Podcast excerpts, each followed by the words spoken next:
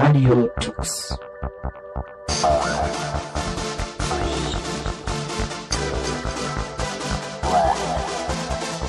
The German Linux Radio, the German Linux Radio.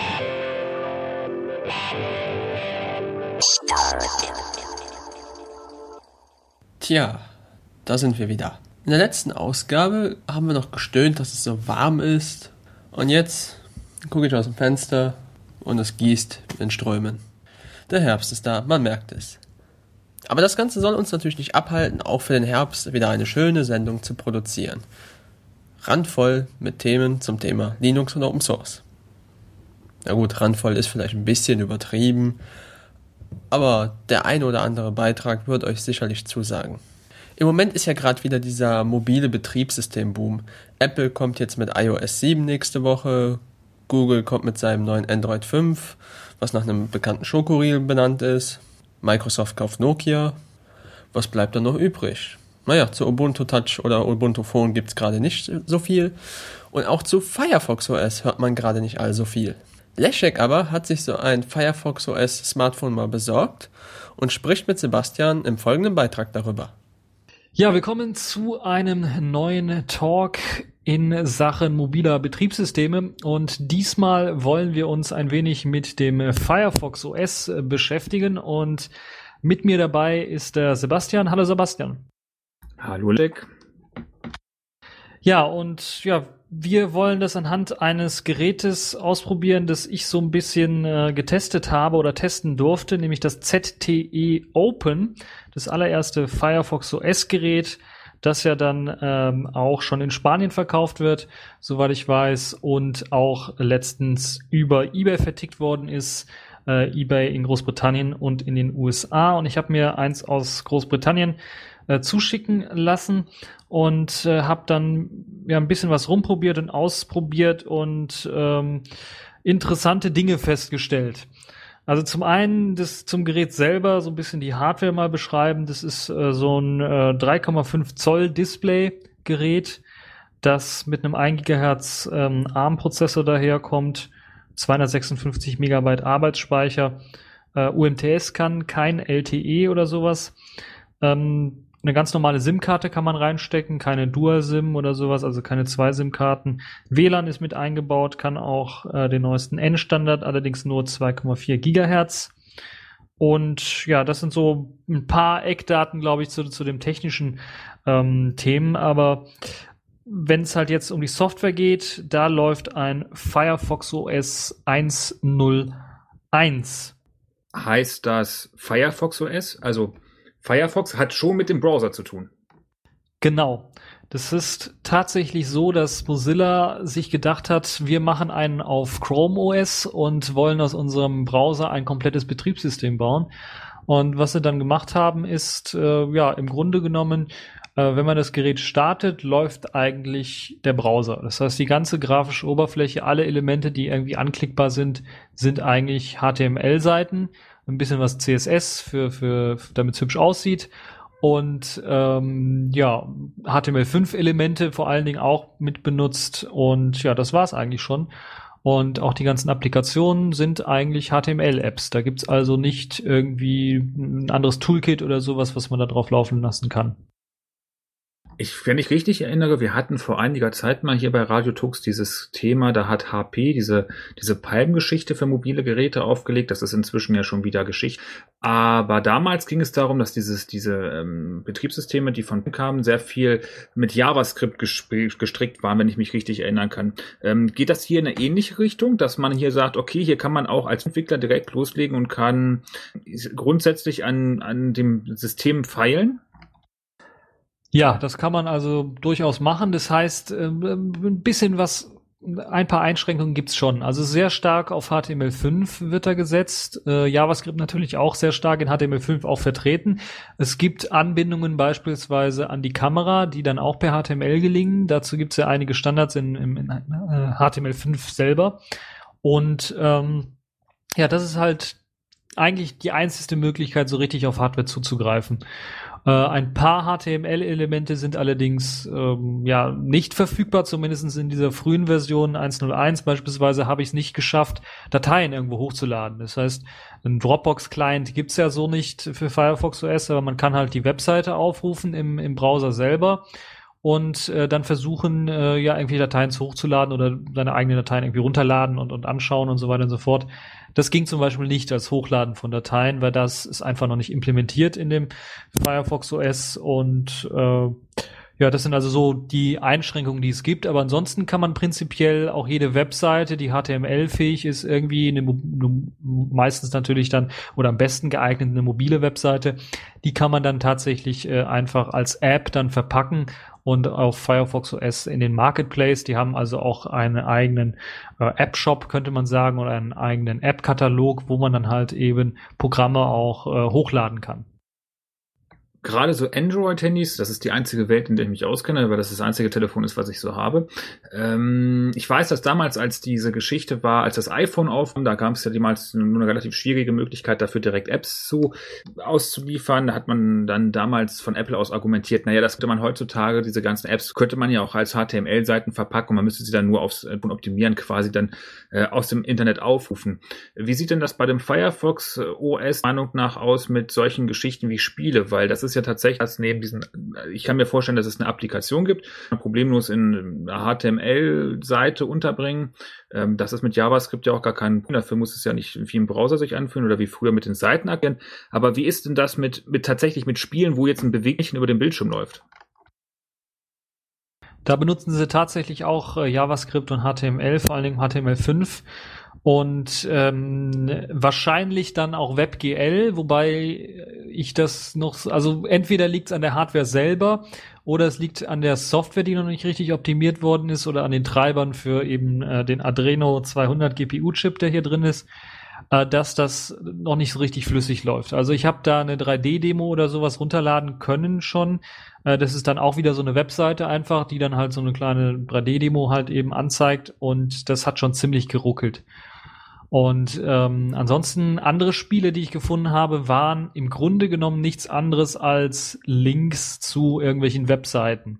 Also das war dann als App verpackt, das heißt, man konnte sich das vom Marketplace runterladen, aber man hat schon gesehen, äh, weil äh, eben 4K äh, als Größe angegeben war für diese App, dass es einfach nur ein Link ist für die mobile Webseite.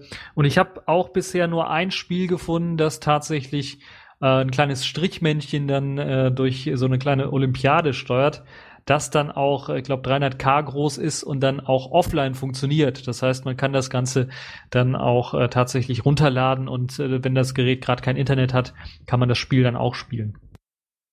Aber diese anderen, äh, diese nur relativ klein waren und dann auf Webseiten verwiesen haben, waren das denn tatsächlich Spiele, wie man sie kennt? Also so richtig mit Figuren und so weiter? Oder war das irgendwas so ein Browser-Game, was dann tatsächlich auf schon Seiten aufgesetzt hat? Das sind eher Browser-Games gewesen. Also da gibt's äh, nichts, was vergleichbar wäre, wie beispielsweise ein Angry Birds ähm, oder ein ähm, Doodle Jump oder sowas ähm, die sind halt dann doch äh, einfach, also das sind einfach Webgames, das sind einfach HTML-Games, das merkt man auch ganz deutlich. Die sind zwar teilweise auch fürs, fürs Touch optimiert, also es gab kein Spiel jetzt, was nicht äh, vernünftig irgendwie mit dem Touchscreen gesteuert werden konnte, aber äh, es ist kein Vergleich zu Android, iOS oder anderen Plattformen, die halt eben native Spiele bieten. Hm. Wie sieht es mit der Verarbeitung des Telefons aus? Hast du da das Telefon ist ja deutlich günstiger als vergleichbare Android-Telefon. Macht sich das auch an der Hardware bemerkbar? Also das merkt man doch schon. Äh, es ist nicht ganz so billig, wie äh, man es befürchten könnte für, für 80 Euro. Äh, soll das Gerät ja rauskommen auf dem Markt und, und äh, hat auch ungefähr umgerechnet so viel gekostet. Ähm, es ist also nicht ganz, ganz billiges Plastik, aber man merkt schon, dass das äh, deutlich leicht, ein Leichtgewicht ist, dass das alles Plastik ist natürlich. Ähm, die Buttons oder so, die sind auch aus Plastik, aber die sind, äh, gerade die Lautstärke Wippe oder sowas ist ja immer so ein K.O.-Kriterium, wenn das sich dann irgendwie bewegt oder knarzt oder sowas. Das ist doch recht ordentlich gemacht, hat einen ordentlichen Druckpunkt und äh, es wirkt nicht so billig, wie man befürchten könnte.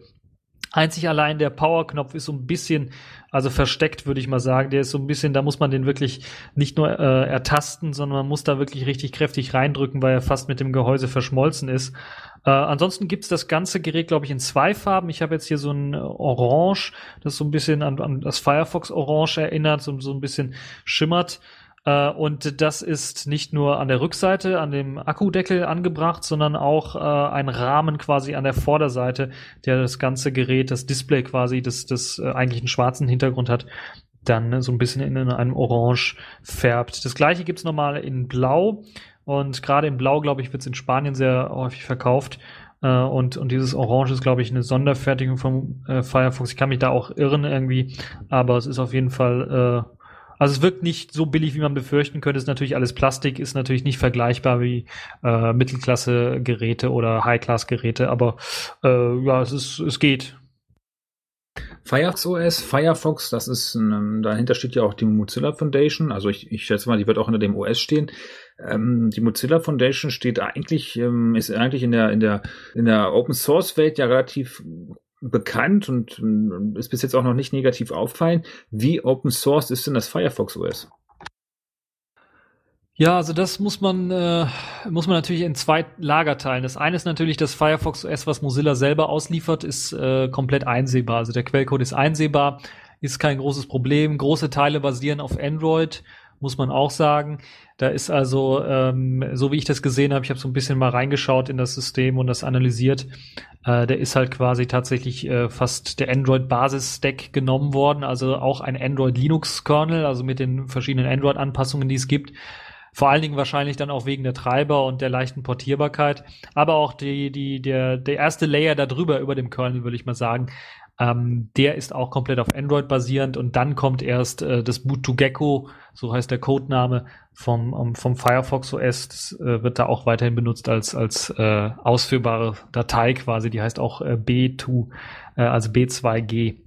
Ähm, und dann gibt's natürlich noch eine Variante, die ausgeliefert wird vom, Ein vom, vom Hersteller selber. Und das ist ja jetzt äh, in dem Fall ZTE, was das Gerät ähm, äh, ja herstellt und die haben dann tatsächlich auch eine etwas angepasste Firefox-Version, Firefox OS-Version draufgepackt. Nicht so weit angepasst, dass man sagen könnte, dass das irgendwie mit mit mit Android konkurrieren könnte, wo ja eigene Launcher und so weiter entwickelt werden, sondern hier wurden nur einige Dinge angepasst, wie beispielsweise, dass es standardmäßig keinen Root-Zugang gibt.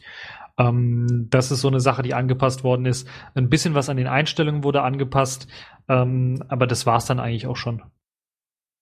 Das heißt, so vom Gefühl her ist nicht das, äh, diese, diese, diese Verfaserung, die es da gibt, diese Aufspaltung wie bei Android, dass da jeder Hersteller sein eigenes Süppchen und da auch genau nicht reingucken kann, nicht reingucken lässt, gibt es in dem Fall, zumindest bis jetzt noch nicht. Wie viele Hersteller gibt es schon, die dieses Firefox OS auf äh, Mobiltelefon anbieten? Also offiziell sind es äh, drei Hersteller, soweit ich weiß. Das eine ist, das äh, waren, glaube ich, die allerersten. Die haben dann aber die Entwicklerphones erstmal hergestellt. Das ist Geeksphone, eine spanische Firma. Die haben zwei Entwicklerphones hergestellt, das Kion und das Peak, und wollen jetzt im Oktober auch ein Konsumergerät, also ein Endverbrauchergerät rausbringen, das äh, sogenannte Peak Plus. Uh, und dann gibt's ZTE, die halt eben das ZTE Open rausgebracht haben. Und es gibt noch Alcatel, die vor allen Dingen, glaube ich, auch in Polen zusammen mit der Telekom dann das Alcatel One Touch Fire äh, herstellen.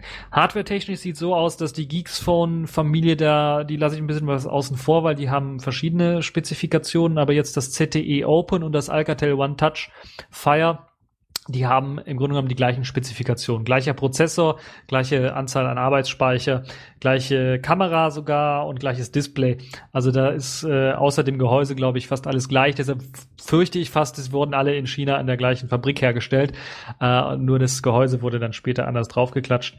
Aber ähm, was das Geeksphone angeht, da sieht es so aus, dass es da mehrere Spezifikationen gibt. Da gibt's äh, mit dem Kion und dem Peak halt verschiedene äh, Varianten. Das eine ist ein Dual-Core-Prozessor, glaube ich, sogar mit 1,4 Gigahertz und 512 Megabyte RAM haben, glaube ich, beide Geräte. Aber so schießt mich jetzt nicht tot auf die, auf die Spezifikation. Die habe ich jetzt von, von den beiden nicht so sehr im Kopf. Auf jeden Fall sind die etwas mächtiger, etwas kräftiger, was, was, was die Hardware angeht. Die Hardware, die du hast, äh, wie ließ sich die bedienen? Hast du das Gefühl, du könntest dieses bisschen mehr an Power gebrauchen oder sagst du, das ist eine ausgewogene Sache, das ist vielleicht schwacher als die aktuellen Android-Telefone, aber dafür ist das auch nichtig? Also ich war zunächst einmal ganz am Anfang etwas überrascht, dass es doch, weil ich habe eigentlich mit der Katastrophe gerechnet, weil 256 Megabyte RAM sind nicht viel, ein Gigahertz hätte ich gedacht, okay, das geht noch, Single Core das ist äh, noch äh, im Rahmen des Vertretbaren, aber die 256 Megabyte Arbeitsspeicher habe ich mir gedacht, das wird äh, eine Tortur, das zu benutzen.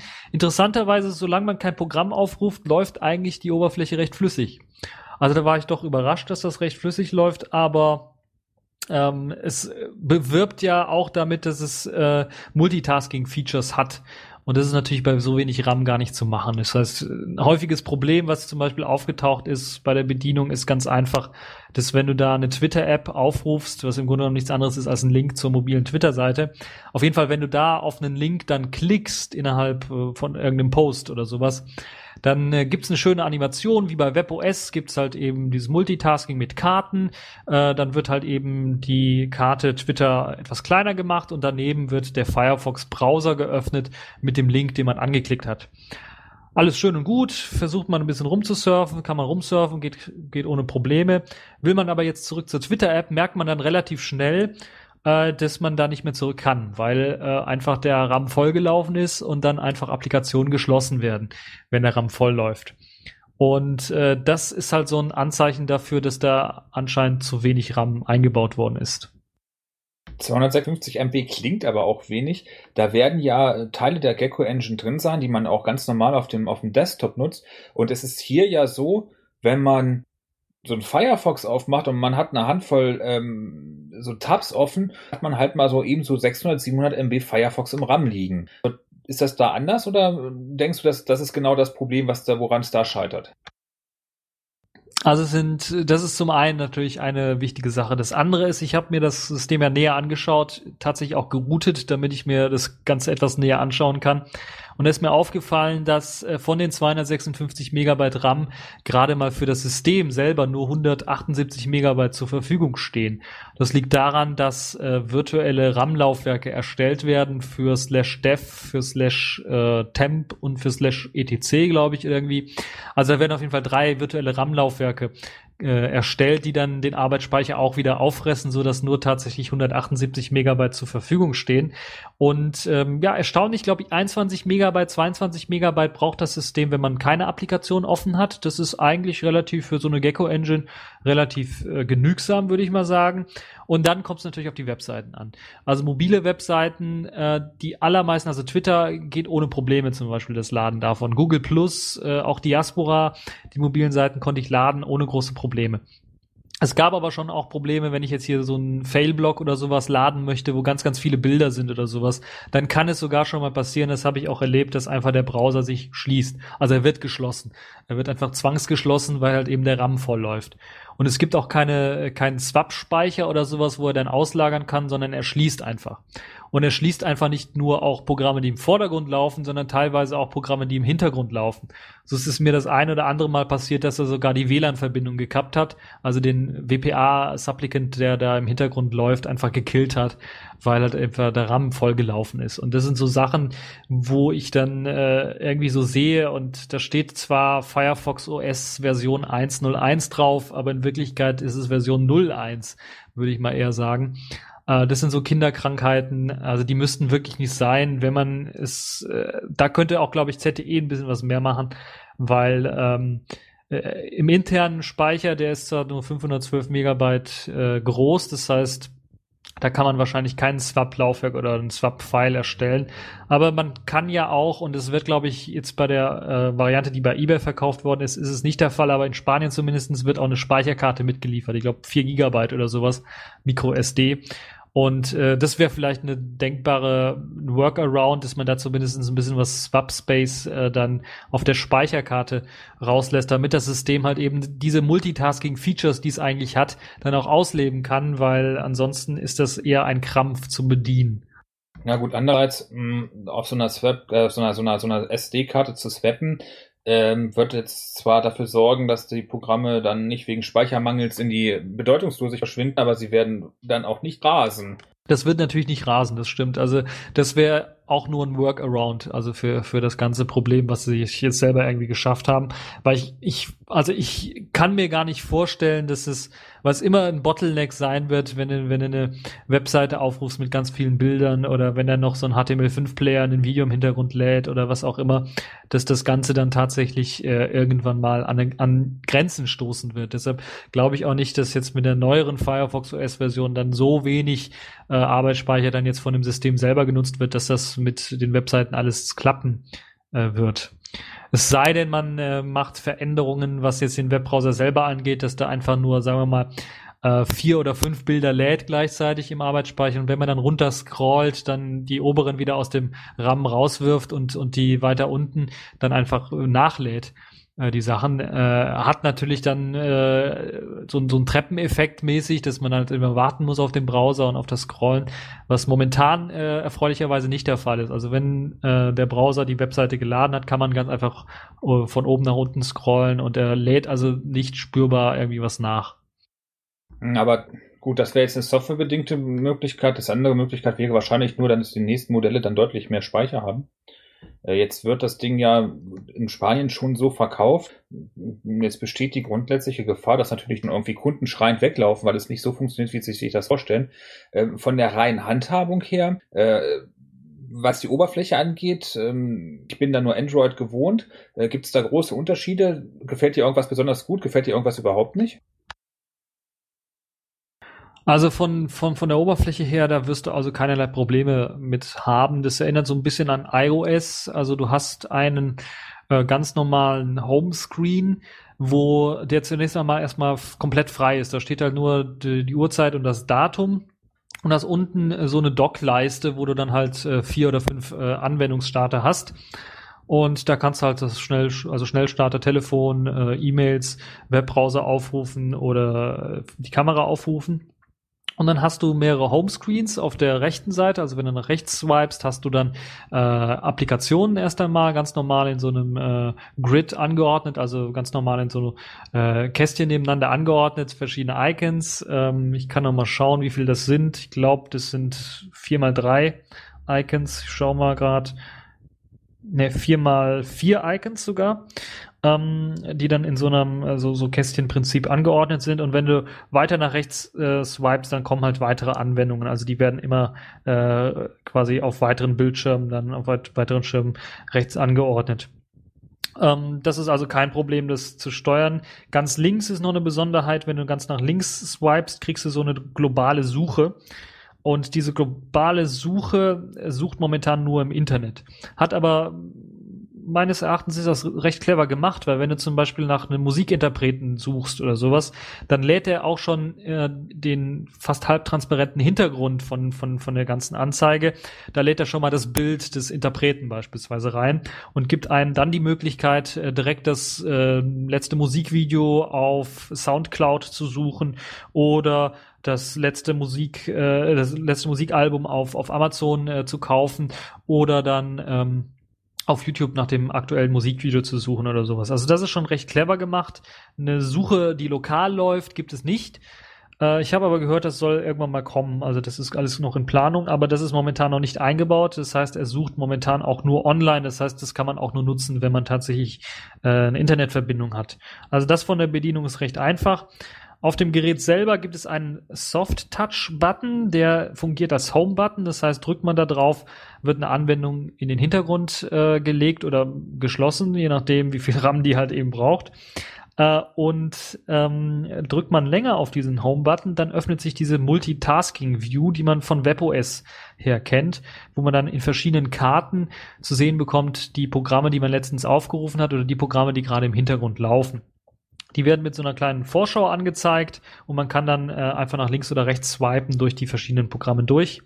Hat die Möglichkeit, die einfach nach oben weg zu äh, flicken äh, oder eben den X-Knopf zu drücken, der da eingeblendet wird, um die Applikation dann auch zu schließen. Das ist also die Handhabung und Bedienung. Eine Besonderheit, äh, vielleicht auch gerade für die Leute, die Android benutzen, ist das, glaube ich, recht bekannt, dass man die Benachrichtigungen und so weiter in so einem Benachrichtigungsfeld äh, Feld angezeigt bekommt. Äh, das dann sich quasi in der Statusbar befindet. Das heißt, man kann die Statusleiste einfach von oben nach unten ziehen und kriegt dann im Grunde genommen das gleiche angezeigt wie bei Android, einfach die Benachrichtigungen oben und äh, unten sogar auch ein paar äh, nette Schnellstarter für WLAN an und aus, für äh, hier ähm, SIM-Karte äh, UMTS an und aus, Bluetooth an und aus, Flugzeugmodus und Schnelleinstellungen, die man erreichen kann per Einstellungsdialog. Das klingt so, als wenn jemand, der bisher Android benutzt hätte, damit relativ schnell zusammen äh, zurechtkommen würde. Home-Button, Klick direkt halt ein Taskmanager und so weiter, das scheint sich ja so langsam ähm, als so quasi mobiler Standard durchzusetzen. Ähm, ist jetzt irgendwas dabei von dieser ganzen Bedienung, das waren jetzt äh, die allgemeine Bedienung, war irgendwas dabei, wo du wirklich sagst, ein Designfehler ohne Ende, das, das hätte man so nicht machen können?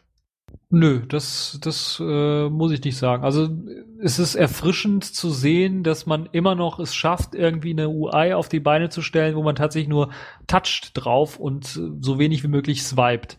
Weil wir sind ja von, wir waren ja, wir haben ja vorher Ubuntu Touch mal angesprochen, wir haben äh, Jolla Sailfish OS angesprochen. Da ist man ja auf dem Swipe-Waren, dass man von allen Ecken irgendwie rumswipen muss und so weiter und so fort. Und das ist jetzt bei denen Programmen, die ich gesehen habe, hier, die standardmäßig ausgeliefert werden bei Firefox, Firefox OS, nicht der Fall. Da hat man tatsächlich eine Toolleiste, da hat man einen Zurückknopf, da hat man tatsächlich einen, Neuknopf, um eine Notiz oder sowas zu erstellen oder ein neues Dokument anzulegen. Also da hat man tatsächlich Toolbars, die man nicht irgendwie versteckt hat, sondern die dann einfach mit dem Klick äh, zugreifbar sind. Du hast vorhin gesagt, wenn man nach etwas sucht, dann sucht der anderen an, unter anderem auch auf YouTube. Ähm, jetzt die alles entscheidende Frage, hat es Flash? Nein, Flash ist nicht eingebaut, ähm, ist, entspricht auch nicht dem Gedanken von Mozilla. Andererseits würde es wahrscheinlich auch gar nicht laufen. Ja, das habe ich jetzt auch stark gewundert bei der äh, Hardware-Spezifikation. Hm, allerdings ist es dann schon so, ich weiß nicht, wie genau äh, Google bei Android schafft, ob da tatsächlich ein Flash-Player im Hintergrund anspringt, aber ich glaube nicht, dass, ich glaube, damit beschränkt sich tatsächlich das Angebot von YouTube, auf die dann auch per HTML5 anschaubar sind. Nee, so schlimm ist es nicht. Die mobile YouTube-Seite, die hier äh, auch zugreifbar ist, die öffnet tatsächlich äh, dann einen Stream, also einen RT RTSP-Stream, soweit ich weiß. Und da wird entweder in WebM oder in äh, MP4, also H264, H264 dann gestreamt und das geht ohne Probleme. Das heißt, YouTube-Videos kann man alle anschauen auf dem Gerät. Ähm, hatte ich keinerlei größere Probleme, wobei ich sagen muss, dass ich noch nicht so einen, also ein maximal großes Video gesehen habe auf YouTube, also so zwei Stunden Videos oder sowas. Weil das wäre sicherlich auch interessant, weil ja irgendwann mal äh, der Cache dann voll läuft, weil der Speicher voll ist und es gibt keinen Swap oder sowas.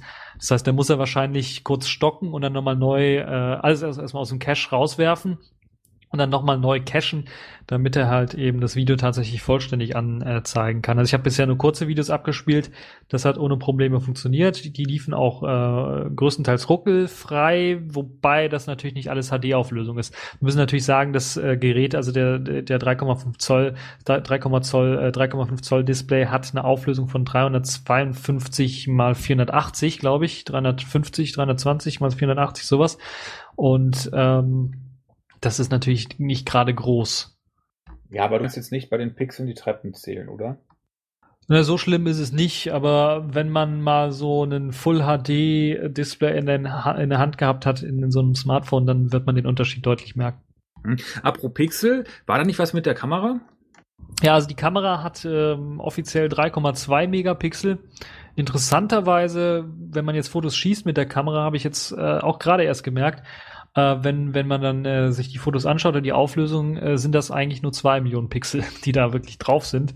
Und es gibt auch keine Möglichkeit, das einzustellen, weil die Kamera-App selber halt einfach nur die Möglichkeit hat, zwischen Videoaufnahme und äh, normaler äh, Fotoaufnahme umzuschalten und äh, sich halt das letzt, zuletzt geschossene Foto anzuschauen. Mehr gibt's da eigentlich nicht. Und natürlich das Fotoschießen selber.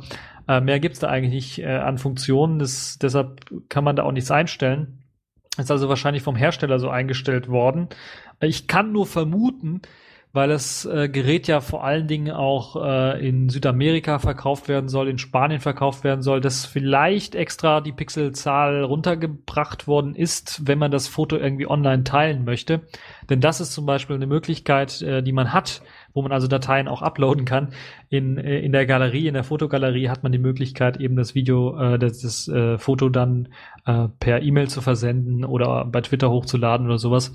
Und ich glaube, vielleicht ist das eine Beschränkung extra auf zwei Megapixel, damit halt eben der Upload besser und schneller läuft und nicht so viel Traffic erzeugt. Hm. Was, was denkst du, dieses Telefon, äh, für wen ist das oder für wen könnte das interessant sein? Was, was ist so die typische Kundengruppe, wen will es ansprechen und wen könnte es tatsächlich ansprechen? Also in der jetzigen Ausführung ähm, äh, niemanden. das muss ich so deutlich sagen, weil ähm, äh, ja, vielleicht für die Leute so ein bisschen, die so ein Feature-Phone ersetzen wollen. Also ein Telefon nur zum Telefonieren und ganz, ganz in Notfällen vielleicht eine SMS schreiben, weil auf diesem Touchscreen irgendwie was schreiben ist äh, eine Tortur weil zum einen natürlich die Tasten ein bisschen was Kleines, die Erkennung äh, irgendwie komplett in die Hose geht. Also ich habe äh, regelmäßig Probleme gehabt, auf dem Touchscreen was zu schreiben, musste dann so langsam tippen, damit es äh, wirklich klappt. Nicht alle Applikationen haben dann diesen unterstützen diesen Quermodus, also dass man das ganze Gerät quer nehmen kann. Dann werden die Tasten natürlich was größer zum Tippen. Das andere ist natürlich, dass der Touchscreen selber so ein bisschen ich will nicht sagen fehlkalibriert ist, aber es hat auf jeden Fall so ein Gefühl. Bestes Beispiel kann ich da ganz zu Anfang äh, sagen, es hat mir hat mich wirklich zehn Minuten gekostet, die richtige das richtige Datum und die richtige Uhrzeit einzustellen an dem Gerät, weil jedes Mal es hat einfach diese diese mm, äh, Scroll-Leisten gehabt, wo du von oben nach unten oder von unten nach oben scrollen konntest, um halt das Datum einzustellen, also zwischen die oder äh, durch die Zahlen konntest du scrollen.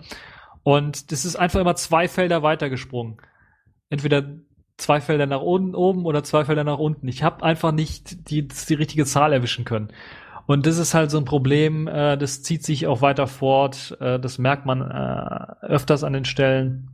Und äh, also in, in der jetzigen Ausführung kann ich es eigentlich gar keinem empfehlen, außer jemand will tatsächlich nur ein Feature Phone ersetzen. Ähm, wobei dann würde ich doch eher beim Feature Phone bleiben, das ist schneller. Ähm, in der Zukunft würde ich mal sagen, weil Firefox OS hat ja selber Potenzial, das habe ich ja gesehen mit, mit Multitasking, das ist ja vielleicht eine Besonderheit, also so ein bisschen ähm, und auch, sagen wir mal, mit der Online-Anbindung und so weiter und so fort, hat das eventuell dann auch für die Leute, die tatsächlich sowas äh, haben wollen, also ein etwas billigeres Smartphone haben wollen, damit äh, die auf jeden Fall eine, eine Flat haben, eine, eine Internet-Flat äh, irgendwie haben, äh, und die ein bisschen surfen wollen, äh, online, Twitter und so weiter machen wollen, Facebook machen wollen. Dafür ist es vielleicht was, äh, aber ansonsten für alle anderen äh, eher nicht zu empfehlen momentan. Und auch in Zukunft ist es halt, also es ist, ich würde fast sagen, es ist, das Firefox OS ist das Chrome OS unter den Mobiltelefonen. Das heißt, Chrome OS, da sehe ich den Sinn auch nicht hinter, weil halt eben äh, alles online speichern ist nicht so mein Ding. Und äh, ich weiß auch nicht, ob das mit nur Web-Apps dann auch alles so wunderbar klappt. Äh, auf jeden Fall ist das die Strategie, die Firefox OS, die Mozilla jetzt momentan fährt. Und ob das sich durchsetzen wird, das müssen wir halt mal schauen. Also klingt jetzt unterm Strich für mich so ein bisschen so wie ein Telefon, mit dem man surfen kann.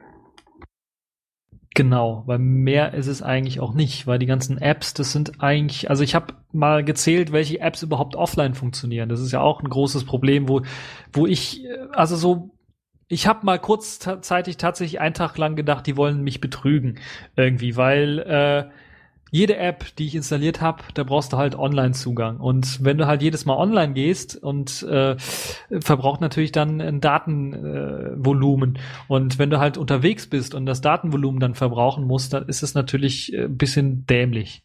Und es äh, zieht einem wirklich das Geld aus der Tasche. Und das andere ist natürlich auch, dass so grundsätzliche Apps einfach fehlen. Das ist bei jeder jungen Plattform so, aber äh, hier ist es also extrem, weil das extrem aufs, aufs Web setzt, doch extrem höherer Datenverkehr. Also ich hatte äh, deutlich mehr Datenverkehr mit dem Gerät, als ich unterwegs war, als mit äh, beispielsweise einem WebOS-Gerät, was ich ja auch hier habe. Ähm, und äh, deshalb, das ist so eine Sache, wo ich sagen würde, äh, darauf, darauf muss man achten auf jeden Fall. Und wo ich dann auch denke, an, an die Zielländer, wo, wo die das verkaufen wollen. Also Südamerika, Spanien, äh, mehr so Entwicklungsländer oder aufstrebende Länder, würde ich mal sagen, wo die das verkaufen wollen als, als billiges, äh, als billiger Smartphone-Ersatz. Ähm, und ich kann schon verstehen, warum die ganzen Carrier richtig drauf scharf sind, das zu haben, weil das wird ordentlich Online-Traffic schaffen, weil man dann nicht mehr so eine Bahn-App oder sowas hat, die dann einfach nur die Verbindungsdaten raussucht, sondern man muss tatsächlich in den Browser reingehen, muss die komplette mobile Seite von bahn.de aufrufen jedes Mal. Äh, dann tippt man seinen, äh, seinen, seinen, seinen Standort ein oder seinen Zielstandort, dann äh, klickt man auf Suchen, dann muss man, wird man nochmal nachgefragt, ja, ist das wirklich die Haltestelle, wo sie hinwollen? Dann gibt es eine kleine Dropbox, da musst du halt auswählen, äh, ist das die Haltestelle oder ist das eine andere in einer anderen Stadt? Und dann klickst du nochmal und dann wird die Webseite nochmal geladen. Also da hast du halt viel, viel mehr Traffic, der erzeugt wird. Und äh, also deshalb äh, habe ich so ein bisschen be also Bedenken, was, was das angeht. Hm. Also zusammenfassend, eine günstige Hardware mit einem mit einem mit der man telefonieren kann, mit der man Fotos machen kann in einer kleinen Auflösung, mit der man online gehen kann, um Webseiten anzuschauen und ähm, das Ganze wird für einen kleinen Preis äh, verkauft. Richtig? So habe ich das Ganze jetzt verstanden. Ja, richtig. Also ich äh, muss ganz ehrlich sagen, ich bin etwas enttäuscht von dem ganzen Gerät, weil ich muss ganz ehrlich sagen, dass es, äh, wenn ich mir vergleichbare Geräte anschaue für den, also für den vergleichbaren Preis, dann ist da mindestens schon 512 Megabyte Arbeitsspeicher drin. Und ich würde mal sagen, mit 512 Megabyte Arbeitsspeicher hier drin in diesem ZTE Open könnte man auch eine ganze Menge mehr machen. Äh, die Kamera jetzt selber ist natürlich Schrott. Also das muss man ganz ehrlich sagen. Die hat keinen Fokus, also keinen keinen äh, automatischen Fokus, sondern einen Fixfokus. Und die Aufnahme äh, irgendwie bei Nacht oder bei, bei dunklen Verhältnissen kann man direkt in die Tonne klopfen. Das rauscht so stark, dass das also nicht mehr äh, jenseits von Gut und Böse ist. Das ist also sowas Schlechtes habe ich bisher noch nicht gesehen. Selbst bei meinem allerersten Smartphone, das hatte auch nur 3,2 Megapixel, äh, war die Kamera deutlich besser. Also das das ist schon richtig billig gemacht das, was äh, so ein bisschen positiv, was man noch hervorheben kann, weil ich will nicht alles schlecht reden, weil ich könnte es eigentlich in der Luft zerreißen. Äh, weil äh, softwaremäßig ist es halt äh, gerade mal, würde ich mal sagen, Alpha-Status weil äh, so Sachen beim Firefox OS, die standardmäßig bei anderen Systemen schon lange drin sind, wie Copy und Paste oder sowas. Äh, also, dass man tatsächlich auch einen Text markieren kann, dann kopieren kann und dann irgendwo anders einfügen kann, scheitert ja zum einen daran, dass man ähm, äh, teilweise nicht alle Applikationen nebeneinander aufmachen kann. Also die sich selber irgendwie schließen oder gekillt werden. Äh, zum anderen natürlich daran, dass es einfach nicht im Firefox OS implementiert ist. Und ich habe auch gehört, es soll nicht kommen jetzt in der nächsten Version Firefox OS 1.1, sondern erst in Firefox OS 1.5 oder sowas. Und da frage ich mich ganz ehrlich, ähm, also wenn das Firefox OS rausgekommen wäre zu Zeiten, wo Android gerade in der Version 1.1 oder 1.2 oder sowas war, ähm, hätte ich gesagt, okay, kann man mit leben. Ist ein Smartphone, ist, ist äh, auf jeden Fall eine Verbesserung gegenüber Feature-Phones. Aber in dem Fall muss ich ganz ehrlich sagen, äh, es ist noch nicht mal ein Smartphone. Also es ist ein Feature-Phone mit ein paar Smartphone-Features, würde ich mal eher sagen. Ähm, aber positiv kann man da entgegenhalten, es hat einen guten Lautsprecher. Also das muss man ganz ehrlich sagen, der ist ziemlich laut und man kann das Gerät also richtig laut drehen und auch äh, Kopfhörer werden mitgeliefert, sind billig Kopfhörer, aber haben zumindest die Funktionalität, dass man da so ein, so ein Start-Stopp-Funktionalität hat, dass da ein Knopf ist, wo man dann auch starten und stoppen kann. Und äh, telefonieren kann man da auch relativ gut mit. Das heißt, wenn man jetzt auch gerade Musik abspielt an dem Gerät, wenn jetzt ein Anruf reinkommt, dann wird die Musik tatsächlich auch pausiert und man kann dann mit dem äh, Gesprächsteilnehmer dann sprechen und nach dem Gespräch kann man die Musik einfach fortsetzen. Das funktioniert also auch äh, ohne Probleme. Also die Telefonfunktion haben sie vernünftig eingebaut. SMS-Funktion ist halt eben das Problem, dass man nichts kopieren kann. Das wäre vielleicht eine schöne Sache manchmal, wenn man dann Link oder sowas kopieren möchte oder sowas, äh, wird das zur Tortur.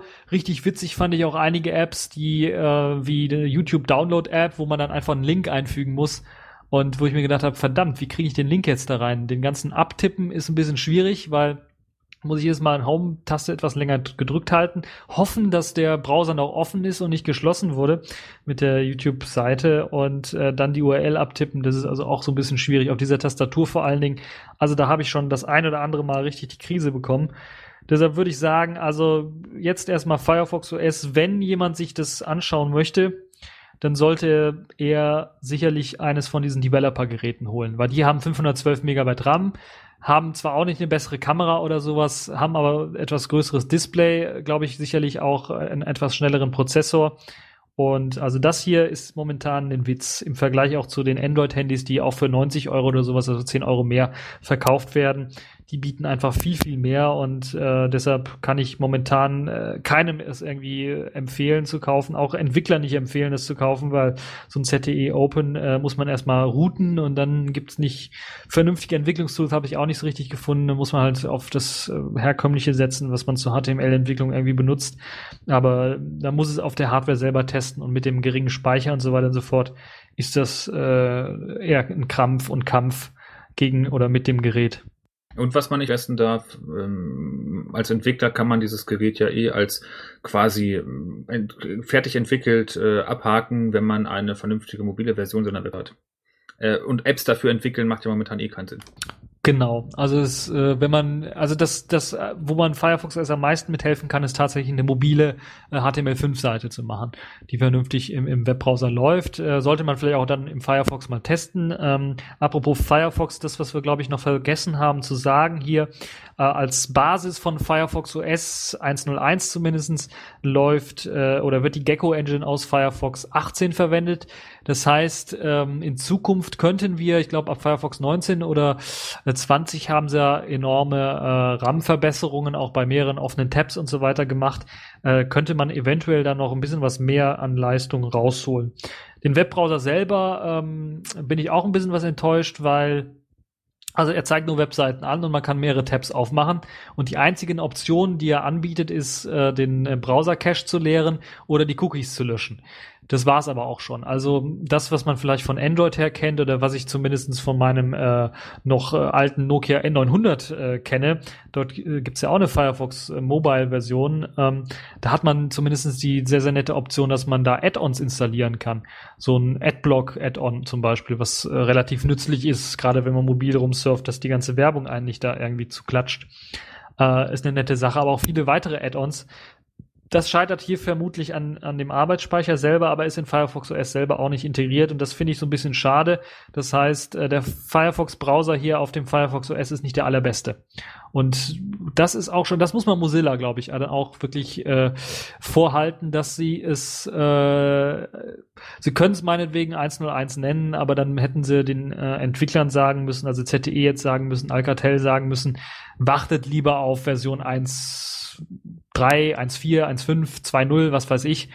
Ähm, und ja. Naja, dann gibt's halt noch ähm, andere Sachen, die so ein bisschen kritikwürdig sind.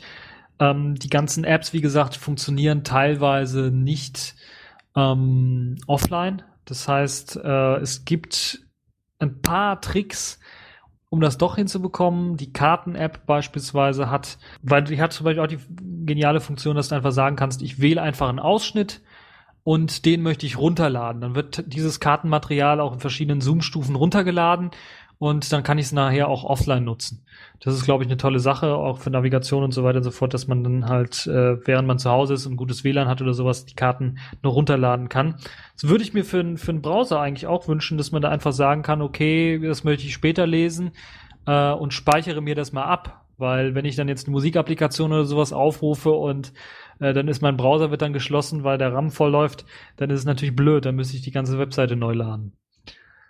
Ähm, eine Sache, die, glaube ich, noch gut ist, die man ansprechen kann im Hintergrund, was bisher immer gut im Hintergrund lief, ist der Musikplayer. Also da vermute ich, dass da irgendein äh, Musikdämon im Hintergrund läuft, also ein Dienst im Hintergrund läuft, der dann die Musik tatsächlich auch abspielt, sodass man die Musik-App selber dann auch schließen kann und Musik weiterhören kann. Ansonsten, ähm, ja, ich habe, vielleicht kann man noch sagen, also das Routen und so weiter und so fort von dem Gerät, da gibt's eine kleine ZIP, kleines ZIP-Archiv. Äh, das Gerät kann man ähm, mit äh, Micro-USB am PC anschließen. Da wird standardmäßig gar nichts gemacht. Dann hat man aber die Möglichkeit, mit den Standard-Android-Tools wie ADB auf das Gerät zuzugreifen. Und dann muss man halt kurz das Shell-Skript aus dem, aus dem äh, Rootkit quasi installieren und dann wird hier das ganze Gerät geroutet und dann hat man auch Root-Zugang. Das ermöglicht einem dann ein paar Tricks hier und da anzuwenden. Ich habe es versucht, beispielsweise eine, eine Swap-File anzulegen und so weiter und so fort. Allerdings ist das leider im Kernel nicht integriert, das Swap, so dass das auch nicht so richtig geklappt hat. Ähm, Achso, eine Sache, die noch wichtig ist, die man erwähnen muss. Äh, das hat mich auch bisschen stutzig gemacht, aber es ist wahrscheinlich anders gar nicht möglich gewesen, weil 512 Megabyte RAM, äh, Megabyte ROM einfach nur als interner Speicher zur Verfügung stehen. Die Kamera-App sowie die Musik-App und die Videos-App, die funktionieren nicht, wenn keine ähm, äh, Speicherkarte eingelegt ist. Dann sagt die App einfach keine Speicherkarte eingelegt und dann kann man nichts machen. Ähm, das ist also ein bisschen was blöd. In Sachen Multimedia, MP3s, OX äh, konnte ich damit abspielen ohne Probleme. Äh, was Musik angeht, was Videos angeht, gibt's äh, Einschränkungen eben, glaube ich, auf gerade mal etwas größer als die Displayauflösung selber Videos. Das heißt, HD-Videos kann man vergessen, die ruckeln bis zum geht nicht mehr oder werden gar nicht abgespielt. Und ähm, Videoformate selber H264, allerdings nur im MP4-Container. Also nicht im v, äh, FLV oder im MOV-Container. Die werden gar nicht erkannt im Videoplayer, kann man vergessen. Ähm, und äh, WebM. WebM wird auch unterstützt. OGG habe ich jetzt als Video nicht getestet, wird glaube ich auch nur als Audiodatei erkannt. Das funktioniert also auch nicht. Also Sachen Multimedia auch sehr stark eingeschränkt. Ähm, ja, was kann man noch sagen, noch erwähnen? Äh, E-Mail vielleicht. E-Mail ist auch interessant, habe ich auch ausprobiert. Gmail funktioniert. Das war das Einzige, was ich zum Laufen bekommen habe. Alle anderen E-Mail-Anbieter wollte er irgendwie nicht. Er hat immer gemeckert, dass die SMTP-Adresse oder die IMAP-Adresse oder POP-Adresse nicht funktioniert ähm, oder nicht richtig eingerichtet wäre. Das ist also auch so ein Kritikpunkt, wo ich dann auch mich wundere und nur mit dem Kopf schütteln kann, dass das tatsächlich ein Konsumer- oder Endverbrauchergerät sein soll. Ähm, ich weiß es nicht. Naja. Ähm, in Sachen App, die größte App, die ich gefunden habe, war 1,1 Megabyte groß. Das heißt, wenn man Apps runterladen möchte oder sowas, die sind relativ schnell unten. Das ist wahrscheinlich auch wegen dem HTML und ein bisschen JavaScript-Gedönse. Ist das bei den Apps, die tatsächlich offline funktionieren, auch kein, äh, kein Wunder. Ansonsten ist der Rest einfach nur, sind einfach nur Links zu mobilen Webseiten. Hm. War das dann eine App, die äh, tatsächlich irgendwas Lokales auf dem, auf dem, auf dem Mobiltelefon gemacht hat? Also so ein Videoplayer, der wird ja auch wahrscheinlich irgendwas lokal machen. Das wird ja nicht nur, nur, äh, ja doch muss es ja irgendwie in dem Browser integriert sein, aber da müssen ja irgendwie in dem Firefox OS schon lokale ähm, Funktionen integriert sein, direkt mit der Hardware sprechen, um bestimmte Sachen zu machen. Karten-App ja im Prinzip auch.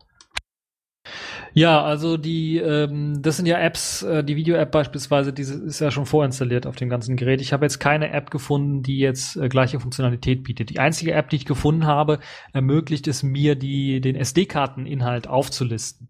Also da habe ich so einen kleinen Dateibrowser, Dateimanager nennt sich das ganze, Explorer sogar, äh, gefunden. Allerdings äh, kann die dann auch beim, bei einem Klick die Datei gar nicht öffnen, sondern hat eben nur die Möglichkeit, die Datei per Bluetooth, per E-Mail äh, oder per Twitter, glaube ich, dann zu versenden. Das war's aber auch schon. Also mehr kann man damit auch nichts machen. Deshalb fürchte ich fast, dass dann ein paar Sachen noch nicht äh, öffentlich zugänglich sind. Also noch, äh, oder zumindestens noch Mozilla eigene Sachen sind, um halt beispielsweise das GPS anzusprechen in der Karten-App. Ähm, das ist so eine Befürchtung, die ich habe. Ansonsten hoffe ich, dass das dann weiterhin auf HTML5 äh, auf die Standards setzen wird, weil da glaube ich äh, für GPS, für Lokalisierung und so weiter und so fort mittlerweile auch Standards eingebaut sind. Was ich mir wünschen würde, was momentan nicht geht, ist irgendwie hier, ähm, was auch bei dem Gerät völlig undenkbar ist, weil keine zweite Kamera eingebaut ist, so Videokonferenzen oder sowas zu machen da wäre es halt nett, wenn äh, halt der Web-RTC-Standard, der auch von Mozilla vorangetrieben wird, dazu irgendwie gebracht werden könnte, dass man im Webbrowser tatsächlich dann auch mit einem Kollegen dann äh, Videokonferenz oder sowas machen könnte.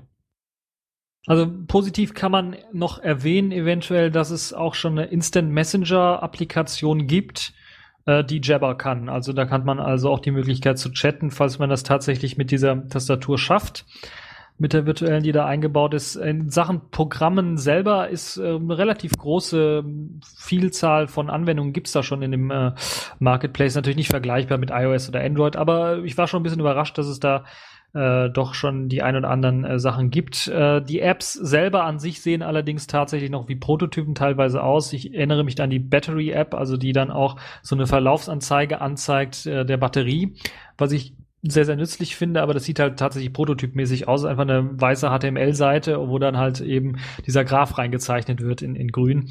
Und das war's dann auch schon. Ähm, einen Kompass gibt es auch, also der benutzt dann auch die Hardware.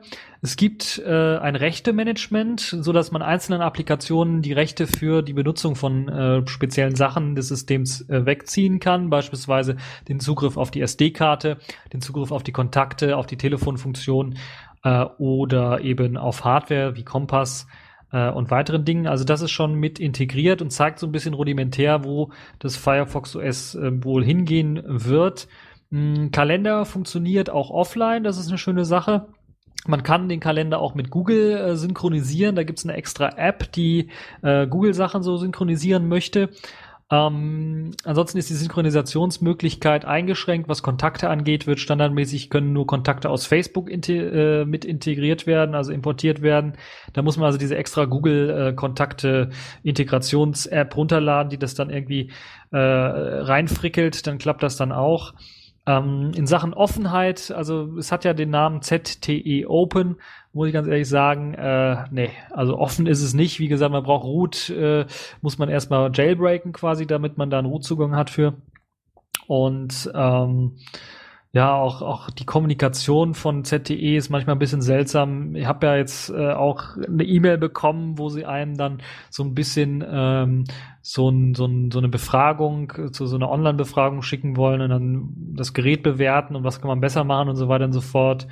Und äh, ich fand es, also es war quasi der Fail der Woche, würde ich mal sagen, weil sie haben die E-Mail an alle Leute geschickt, die das bei eBay ersteigert oder erkauf, gekauft haben und haben dann alle Empfänger in das To-Feld der E-Mail reingeklatscht, sodass alle dann alle tausende, tausende E-Mail-Adressen äh, auf einen Schlag dann hatten. Und recht nett fand ich dann äh, den Satz, der darunter stand in der E-Mail, ja, für uns ist Privatsphäre sehr, sehr wichtig und wir achten darauf. Also das ist auch so ein bisschen äh, seltsam, was, was ZTE angeht. Ähm, ja, aber es ist ja open. Also da kann man ja auch die Kommunikation offen führen. Vielleicht haben sie auch gesagt, ja, Prism Tempora, es lohnt sich da nicht irgendwie was zu verschleiern und haben gedacht, packen wir es einfach so rein. Nee, es gab auch eine Entschuldigungsmail, wo sie sich entschuldigt haben und gesagt haben, das wird nie wieder vorkommen. Das heißt, im Grunde genommen, mit anderen Worten, die haben jetzt den Chinesen, der das Ganze verbrochen hat, wahrscheinlich irgendwo äh, äh in irgendein Loch geworfen. Den wird man nicht mehr sehen, der die E-Mail geschickt hat, wahrscheinlich. Also so, äh, im Augenzwinkern sage ich das natürlich. Ähm, also die Hardware an sich ist ja, sagen wir mal, vom, vom, vom Plastikdesign und so nicht schlecht. Software ist halt verbesserungswürdig. Äh, momentan Alpha-Stadium nicht mehr, würde ich sagen, was, was, was, was ich jetzt hier erleben durfte. Und ähm, also insgesamt äh, von den ganzen neuen Systemen, die wir jetzt hier so vorgestellt haben, auch bei Radio Tux, äh, muss ich sagen, äh, hat mich das Firefox OS am meisten enttäuscht. Also das muss ich ganz ehrlich sagen. Wenn ich das vergleiche jetzt mit so einem WebOS, was ja ähnliche Konzepte gefahren hat, ein ähnliches Webkonzept gefahren hat, aber vor allen Dingen dann auch mehr auf lokale, also auf nicht Online-Apps gesetzt hat, die man in JavaScript und, und HTML codieren konnte. Ähm, die ganzen Fehler, die man bei WebOS damals gemacht hat, teilweise, die werden jetzt bei Firefox OS einfach wiederholt man hat also davon nichts gelernt und es ist halt noch ein System, was noch schlechter ist. Also richtig grottig schlecht und ähm, also wenn jetzt einer noch für 90 Euro sich ein Smartphone holen möchte, entweder ein Android, selbst bei den schlimmsten Sicherheitslücken, die so ein Android hat, ist das äh, benutzerfreundlicher oder sogar ein altes WebOS-Smartphone. Es läuft schneller, selbst mit einem schwächeren Prozessor oder selbst mit der gleichen Anzahl an, äh, äh an RAM, äh, weil es halt auch einen Swap-Speicher noch hat läuft schneller und besser und äh, also Firefox OS momentan äh, in die Tonne klopfen, das ist nichts. Und ich kann mir nur vorstellen, dass sich das durchsetzt, wenn halt eben die Carrier da richtig pushen, weil sie halt eben mitverdienen, ganz kräftig, weil halt, wenn alles online läuft, dann läuft ganz, wird eine ganze Menge Traffic erzeugt und die Carrier kriegen eine ganze Menge Kohle. Ansonsten äh, muss das Firefox OS richtig aufholen, äh, weil konkurrenzfähig ist es äh, bei weitem nicht. Hm. Also Fazit im Augenblick. Vielleicht wird es mal was, aber im Moment lieber die Finger von lassen. Genau. Ich glaube, dann sind wir durch. Ich glaube auch. Also mehr möchte ich auch nicht drauf rumreiten, weil wenn jemand schon am Boden liegt, weil ich habe ja auch die anderen Reviews so ein bisschen gelesen, die waren ja teilweise noch zerstörerischer, was das Ganze angeht. Da wurde ja teilweise gesagt, es ist unbenutzbar und so weiter und so fort. Leute haben das Gerät zurückgebracht und äh, ich hoffe mal nicht, dass die Leute jetzt hier das Gerät zurückbringen, so ein bisschen was rumexperimentieren, vielleicht mal warten auf ein Update hier und da. Es soll ja hoffentlich dann irgendwann mal funktionieren mit den Updates. Momentan gibt es ja noch Probleme. Aber ja, das ist also äh, ein etwas getrübter Blick auf Firefox OS, ähm, von dem wir uns etwas mehr erhofft haben. Jo, ich konnte viel lernen. Ja, dann war's das. Und äh, würde ich mal sagen, äh, dann sind wir, glaube ich, auch durch mit der mobilen äh, Smartphone-OS-Serie. Um, ähm, und das also das allerletztes haben wir uns aufgehoben, das Firefox OS, das so ein bisschen ordentlich ähm, auszuprobieren und auszutesten. Ja, ich würde sagen, das war's und wünsche euch noch äh, einen schönen Tag und sagt ciao. Jo, mach gut, tschüss.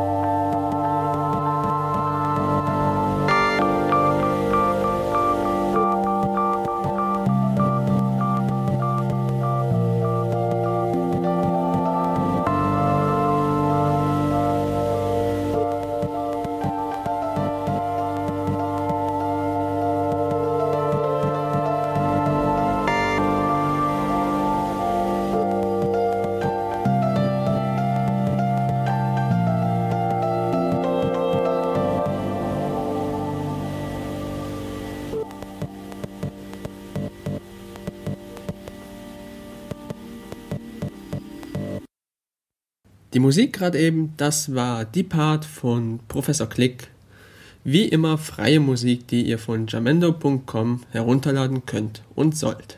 Kennt ihr das? Ihr arbeitet so schön auf eurem Linux, navigiert in eurem Dateimanager hin und her und ab und zu müsst ihr ja auch entfernte Geräte zugreifen, speziell USB-Platten oder NAS-Systeme.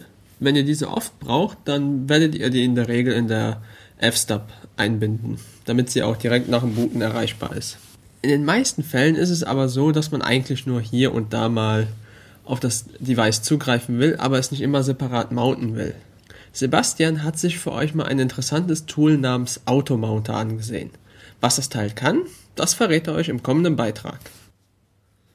Wenn man unter Unixoiden Systemen etwas in den Verzeichnisbaum einbinden will, führt man traditionell den Befehl mount aus. Man mountet also etwas in den Verzeichnisbaum hinein. Das kann man natürlich, vorausgesetzt man hat die richtigen Privilegien, während des Betriebes machen. Um bereits während des Startens Verzeichnisse einzubinden, nimmt man Einträge in der Datei etc fstab vor. In aktuellen Linux-Systemen arbeitet der sogenannte UDEF-Dienst. Dieser verarbeitet Hardware-Ereignisse und reagiert zum Beispiel darauf, wenn eine DVD eingelegt wird oder man stöpselt ein USB-Gerät an. Auf magische Weise erscheint dann der entsprechende Mount Point im Dateisystem und verschwindet wieder, sobald der Datenträger entfernt wird. Automounter haben eine andere Aufgabe. Sie führen einen Mount erst in dem Moment aus, wenn auf das Verzeichnis tatsächlich zugegriffen wird, das als Mount Point fungieren soll. Wofür braucht man das? Naja, zum Beispiel, um das lokale NAS nur dann anzubinden, wenn man es wirklich braucht. Man kann mit seinem System ganz normal arbeiten, während die Platten im Storage noch vor sich hinschlafen. Und dann, wenn der erste Zugriff auf den Mount Point erfolgt, wird das Mounten ausgeführt und entsprechend die Platten eingehängt. Der bekannteste Automonter unter Linux ist AutoFS. Dabei handelt es sich um einen Dienst, der konfigurierte Mountpunkte entsprechend überwacht. Die Konfiguration erfolgt in der Regel über Dateien, die mit Auto beginnen und unter etc oder etc autofs liegen. Die Hauptdatei ist auto.main. Hier konfiguriert man das Basisverzeichnis, das überprüft wird. Und von hier verweist man auf weitere Konfigurationsdateien. In der weiteren Konfiguration definiert man dann, wie das Unterverzeichnis unter dem überwachten Verzeichnis heißen soll und legt die Optionen fest, mit denen Mount ausgeführt wird. Ein Automounter kann auch automatisch nach einer gewissen Zeit das Verzeichnis wieder aushängen, also U-Mount aufrufen, wenn das Verzeichnis nicht verwendet wurde. Außerdem kann man AutoFS anweisen, beim Mounten ein Skript auszuführen. Das funktioniert alles an sich problemlos. Ich finde die Art der Konfiguration allerdings nicht sehr eingängig. Außerdem hatte ich das Problem herauszufinden, was genau nicht funktioniert, als es einfach nicht wollte, also als es nicht tat, was es sollte. Außerdem hatte ich einen Anwendungsfall, bei dem mir AutoFS nicht weiterhelfen konnte. Zwar konnte ich die Funktion von AutoFS gut gebrauchen, beim Zugriff auf das überwachte Verzeichnis ein Skript auszuführen, aber ich brauchte außerdem die Möglichkeit, beim Unmount ein solches Skript aufzurufen. Vor dem Mounten musste ich nämlich einige Dinge vorbereiten, die nach dem U-Mount wieder aufgeräumt werden sollten. Außerdem hatte ich, zumindest unter CentOS 5, das Problem, dass der Aufruf, der das Skript ausliest, nicht blockiert, bis es durch ist. Viele Media Player schmeißen aber die Dateien aus der Bibliothek, wenn sie nicht gefunden werden. Je nachdem, wie schnell Sie versuchen, den nächsten Titel aufzurufen, dürfte so eine Sammlung sehr schnell sehr viel kleiner werden, bis der Mount durch ist. Aus der Not habe ich damit begonnen, einen eigenen Automounter zu schreiben. Der Name des Projektes ist DemonFS. Im Gegensatz zu AutoFS handelt es sich nicht um einen Daemon, sondern um ein eigenes Dateisystem, das über die Fuse-Schnittstelle gemountet wird. Fuse, das ist das File System in User Space, das es erlaubt, unter Linux Dateisysteme nicht im Kernel Space, sondern in User Space laufen zu lassen. Die Funktionsweise ist recht einfach. Wenn man das Dateisystem mountet, muss man als Option ein Skript zum Mounten, eins zum Unmounten, ein Timeout und ein sogenanntes Backdir angeben. Nehmen wir an, wir wollen unser lokales NAS mounten, dann legen wir dafür zwei Verzeichnisse an, zum Beispiel unter slash mnt das Verzeichnis NAS und NAS-back.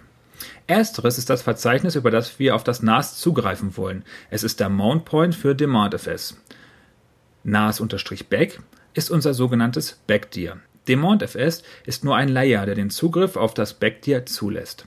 das Mount-Skript und das Unmount-Skript sorgen dafür, dass das Backtier eingehängt bzw. ausgehängt wird. Erfolgt jetzt der erste Zugriff auf Mount NAS, führt dem MountFS das angegebene Mount-Skript aus, das dafür sorgt, dass das NAS nach NAS-Back gemountet wird. Während dieser Zeit blockiert der Aufruf. Ist das Skript durch und das Mounten war erfolgreich, leitet die MountFS den Aufruf quasi auf das Backtier, also NAS-Back, weiter und liest die Daten von dort. Für den Benutzer und das System fühlt es sich so an, als wären die Daten unter NAS gespeichert. Ist der Timeout abgelaufen, also wurde lange nicht auf NAS zugegriffen, führt DemandFS das Unmount-Skript aus.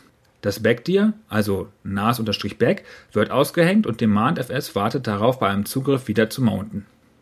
Bisher funktioniert das Ganze recht gut und ich benutze es im täglichen Betrieb. Die MountFS ist in Python geschrieben, nutzt Fuse und liegt bei GitHub. Falls ihr Lust habt, das zu testen und den Code zu kritisieren, schaut einfach rein.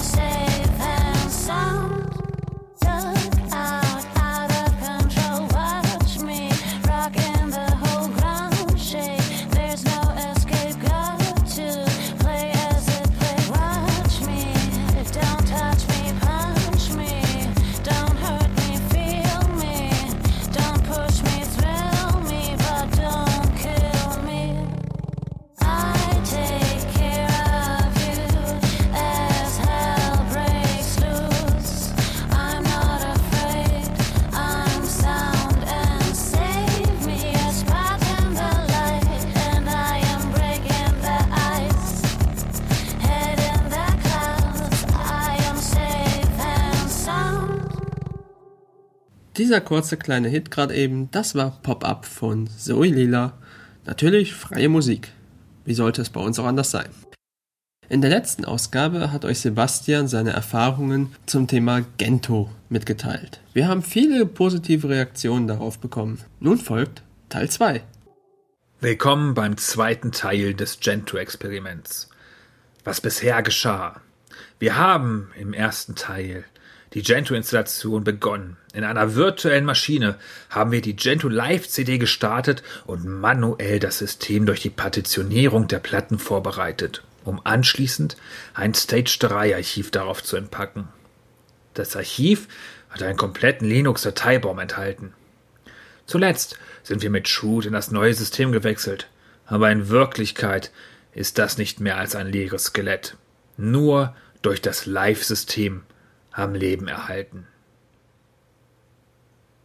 Das Handbuch sagt mir nun, dass ich Portage konfigurieren soll. Portage ist der Paketmanager von Gentoo, wobei es hier einen gravierenden Unterschied zu den meisten anderen Linux-Distributionen gibt. Die Pakete liegen nicht in Binärform vor. Jedes Paket im Portage beinhaltet nur eine Art Bauanleitung. Wo liegt der Source Code? Wie muss er heruntergeladen werden? Was braucht man, um ihn zu übersetzen? Und sind die Abhängigkeiten alle erfüllt? Der Quellcode wird dabei direkt von dem Projekt heruntergeladen, nicht von einem Gentoo-Server. Ich lege also, wie im Handbuch befohlen, etc Portage ein und führe Emerge Web AirSync aus. Es dauert ein bisschen, anschließend bringe ich den Portage-Tree mit Emerge Sync auf den neuesten Stand. Das System weist mich darauf hin, dass es eine neuere Version von Portage gibt. Das nötige Kommando wird direkt angezeigt und ich führe es aus. Emerge One-Shot Portage.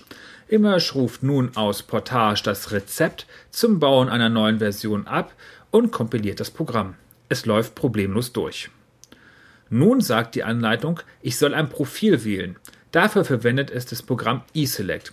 eSelect ist bei Gentoo so etwas wie Change Alternatives bei Debian-Distributionen. Aber mh, hm, es ist noch ein bisschen mehr. Ich wähle mit eSelect Profile das Profil für Linux mit KDE und bereite mich schon mal auf stundenlange Kompilierläufe vor. Dann soll ich die Use-Variablen ändern. Äh, ich übernehme lieber das Beispiel aus dem Handbuch. KDE mit DVD und ALSA klingt super. CD-Brenner brauche ich nicht. Entsprechend passe ich die etc-portage make.conf an. Dann kommt das Einstellen der Zeitzone des Systems. Wann hat man das schon mal per Hand gemacht? Ich erstelle also etc Local Time und etc Time Zone wie im Handbuch beschrieben. Jetzt steht endlich der Kernel auf der Liste. Ich installiere, wie im Handbuch vorgeschlagen, Gentoo Sources mit Emerge. Anschließend schlägt das Handbuch zwei Möglichkeiten vor, den Kernel selbst zu konfigurieren oder Gen-Kernel zu verwenden. Was dann einen generischen Kernel ergibt, der auch auf der Live-CD läuft. Der ist dann nicht für das System optimiert, deckt aber möglichst viele Möglichkeiten ab. Ich entscheide mich für Genkernel, zum einen, weil ich die Mehrarbeit für die Konfiguration scheue, zum anderen, weil ich die Hardware der virtuellen Maschine echt nicht so gut kenne wie meine richtige. Es folgt also ein Emerge Genkernel, um das Hilfsprogramm zu installieren.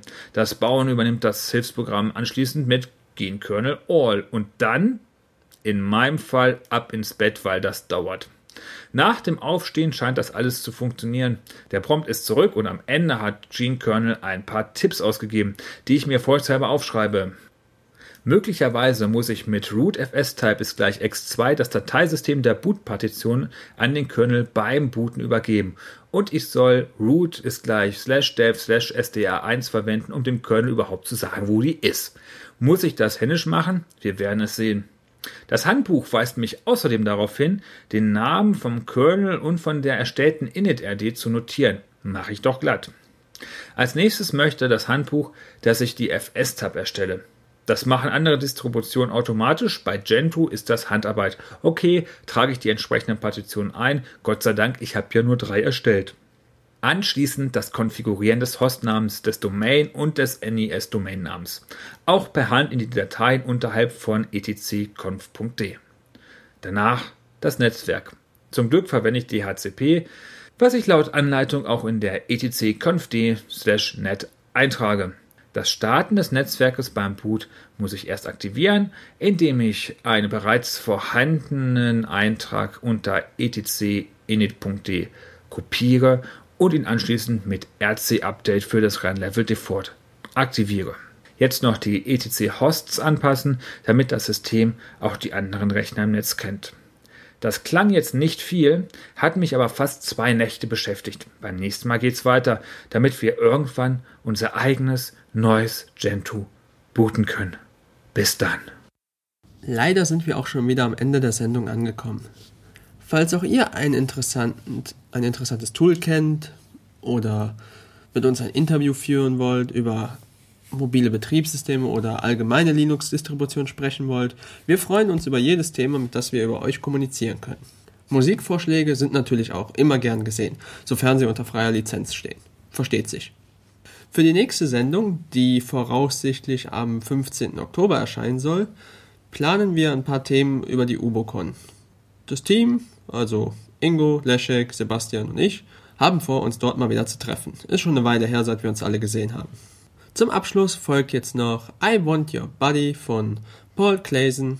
Ich wünsche euch eine schöne Zeit, bleibt gesund und macht nichts, was wir nicht auch tun würden. Tschüssi!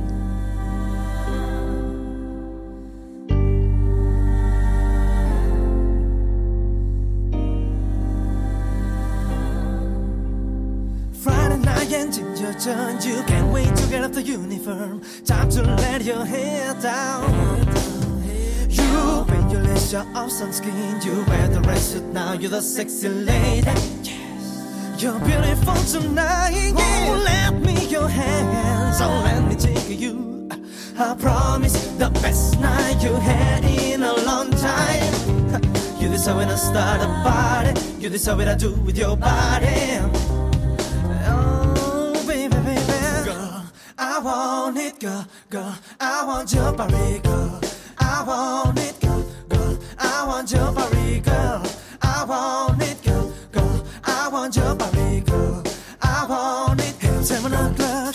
Don't Hey, driver, make us up to the hour. I need flowers. Uh, she's now the first name. Don't ask her name. She's a day. She's a day. She wears a red suit now. She's a sexy lady. She's beautiful tonight. Let me your hands and let me tickle you. I promise the best night you had in a long time. in a long time. You deserve it to start a party. You deserve what I do with your body. Girl, I want it, girl, girl. I want your body, girl. I want it, girl, girl. I want your body, girl. I want it,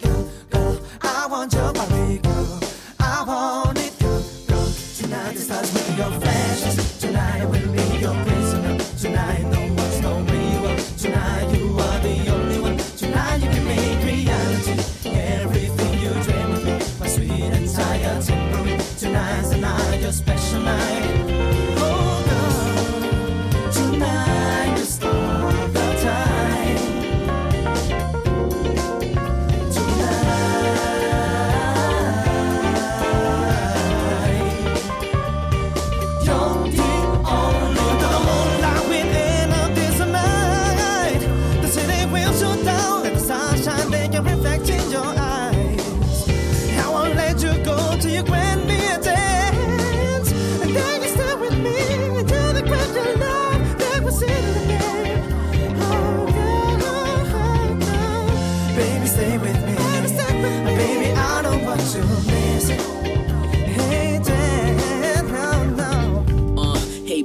You doing? Seen you across the room, I love the way that you're moving. Never tie my shoes unless I'm really pursuing, and both of my shoes are tied. So tell me, what are we doing? We could speed it up, you know a fast life, but a fast life leads to a crash life. And I'm too young to die. Who am I kidding? I really mean I'm too fly to die, and I'm too high off life to die twice tonight. Great minds think alike. So what are we thinking tonight? What are we drinking tonight? I don't get drunk for wine, but that don't mean we can't make a toast tonight. Uh, just me and you, meaning we ain't gotta do what they want us to do, and we ain't gotta lose if you don't want us to lose. Put a ring on it only if I know that it's true.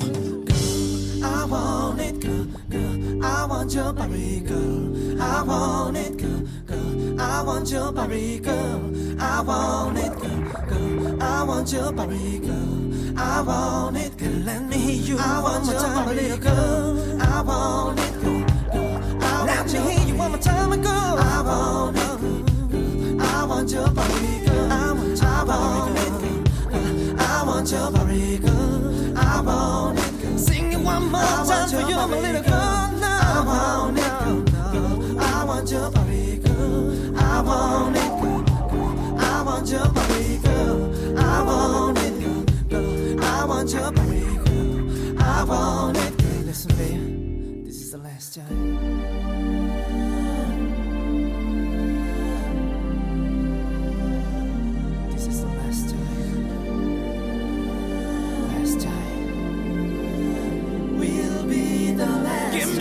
One night, my